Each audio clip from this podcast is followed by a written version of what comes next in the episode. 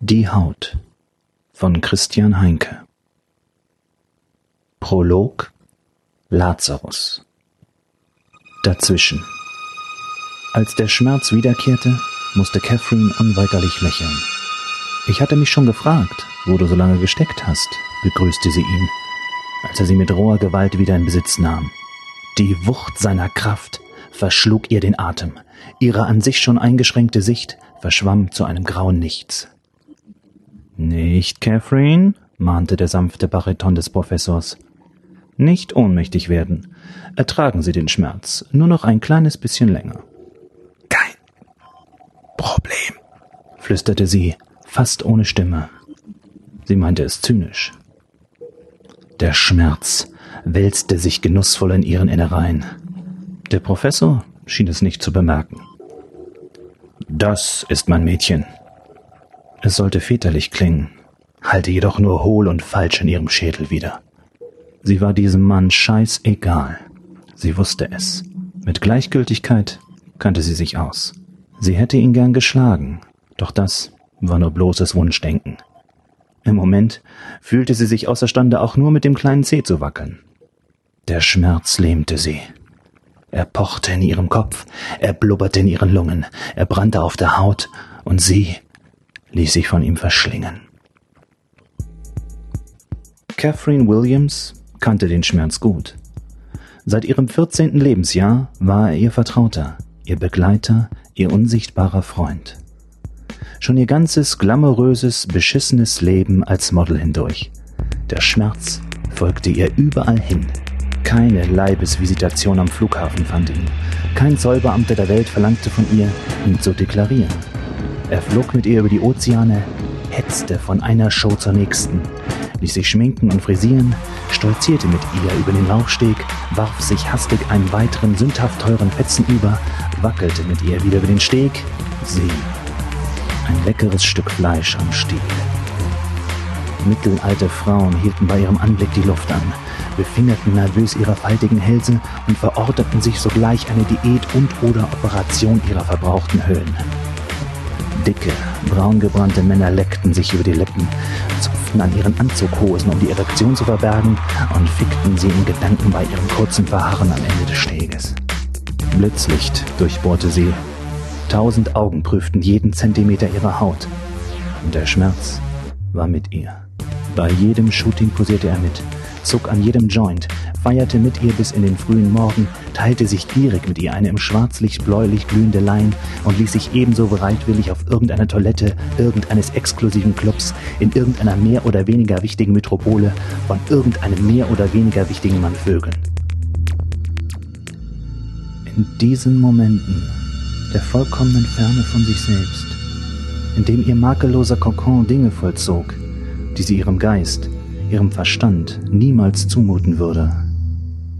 Wenn ihre Hände das ebenmäßige Gesicht ihres Adonis der Woche umfassten, sich in sein dunkles Haar krallten und sie hinter seiner schwitzenden Stirn die Erkenntnis um den Triumph lesen konnte, dass ausgerechnet ihm das Privileg zuteil wurde, Geschlechtsverkehr mit einer der schönsten Frauen auf diesem Planeten zu haben.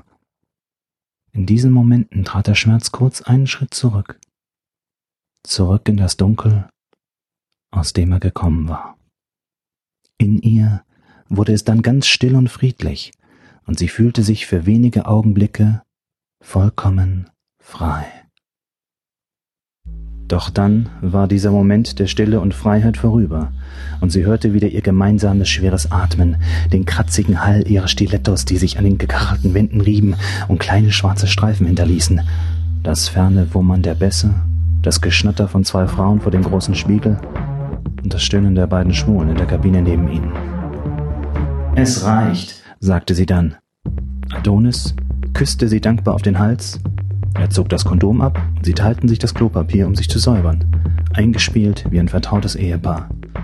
Dann rückten sie ihre Kleidung zurecht, schnupften noch schnell eine Lein, verließen die Kabine und warfen sich wieder in den lärmenden Strudel aus Leibern der Schönheit und Leere. Nein, nein, was haben Sie mir versprochen, Cathy? mahnte der Professor. Catherine überlegte. Was hatte sie ihm denn versprochen? Dieser Arsch. Sie war so müde. Sie konnte sich nicht erinnern. Dann fiel es ihr wieder ein. Wach bleiben? fragte sie. Ganz genau, Catherine, Sie müssen wach bleiben. Sch Schmerzen. Durst, keuchte sie. Ihre Augen füllten sich mit Tränen. Schon gut. Es ist bald vorbei. Die Schwester gibt Ihnen gleich etwas Wasser. Aber ich möchte Ihnen im Moment noch kein Schmerzmittel geben. Die Kristallisation der S-Schicht ist noch nicht ganz abgeschlossen und ähm, derselbe Wirkstoff, der Ihnen die Schmerzen nehmen würde, könnte die Verbindung der Nervenbahn zu Ihrer Epidermis schädigen. Und das wollen wir doch nicht, nicht wahr? Nein, natürlich nicht, du Wichser. Sie hatte keinen Schimmer, was der Mann da faselte. Trotzdem nickte sie stumm. Zu mir fehlte ihr die Kraft. Was war nur passiert, dass sie hier hilflos lag, gehüllt in unerträglichem Schmerz und mit diesem Professor Arschloch sprach? War sie in einem Krankenhaus? Und warum konnte sie nicht sehen? Plötzlich fiel ihr etwas ein. Kurz stellte sich ihre verschwommene Erinnerung scharf auf ein fröhliches, vertrautes Gesicht. Sie musste sofort nach ihm fragen. Sein Name war Danny. Wo ist Danny? Geht es ihm gut? Danny? fragte der Professor. Es gab eine Pause. Sie war nicht lang, stürzte sie aber in eine größere Verzweiflung als all der Schmerz und der Durst zuvor. Danny geht es gut, sagte der Professor. Machen Sie sich keine Sorgen. Etwas stimmte nicht. Sie spürte es, das Fehlen seiner Präsenz, als ob das unsichtbare Band, was sie mit ihrem Kind verband, durchtrennt worden war. Oh mein Gott, Danny. Lügen. Lügen Sie mich nicht an. Wo ist mein Sohn? Wo ist Danny? Es geht ihm gut, Catherine. Wirklich, beruhigte wieder der Professor. Ein weiteres Gesicht erschien in ihrem geistigen Sucher. Ich kenne sie, hatte er vor einer Million Jahren zu ihr gesagt und ihr höflich seine Hand dargeboten. Ich auch, hatte sie entgegnet und seine Hand genommen. Und dann war es passiert. Sie hatte es gespürt. Geborgenheit. Schutz. Vielleicht Liebe. Aber auf jeden Fall das Ende des Schmerzes. Oh Gott. Richard. Wo ist Richard? Ist Rich hier? Wieder die kleine Pause vom reizenden Professor. Er ist hier. Gesund und munter. Er wollte sofort zu Ihnen, aber das können wir im Moment noch nicht gestatten. Hier herrschen Reinraumbedingungen, wissen Sie. Will ihn sehen. Später. Ich verspreche es Ihnen, Catherine. Sch Schwören Sie. Catherine, bitte. Im Moment ist es nur wichtig, dass Schwören Sie. Ihre Stimme war schrill und bei jeder Bewegung ihres Halses gab es ein seltsam gurgelndes Geräusch, das sich einfach nicht richtig anhörte. Sie bekam Angst. Was war nur mit ihr? Der Professor seufzte. Ich schwöre es beim Leben meiner Frau. Sie werden Richard und Danny wiedersehen. Alles wird wieder gut, Catherine. Gut, krächzte sie. Alles wird gut. Rich hatte ihr das immer gesagt. Irgendwann hatte sie ihm das sogar geglaubt.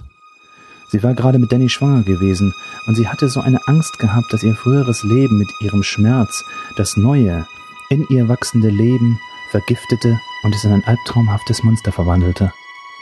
Alles wird gut, Catherine, hatte er gesagt und sie im Arm gehalten, bis ihre Tränen versiegten, die Panik verebbte. Ja, Richard hatte sie das geglaubt. Doch diesem Professor glaubte sie nicht. Denn der Schmerz war wieder da. Und wie? Er durchzog ihren Körper mit glühend heißen Drähten. Nicht, Catherine, forderte die Stimme des Professors eindringlich. Nicht ohnmächtig werden, Catherine. Bitte, Bitte nicht, nicht ohnmächtig werden. Bleiben, Bleiben Sie bei, bei mir. Bleiben Sie bei mir, Catherine.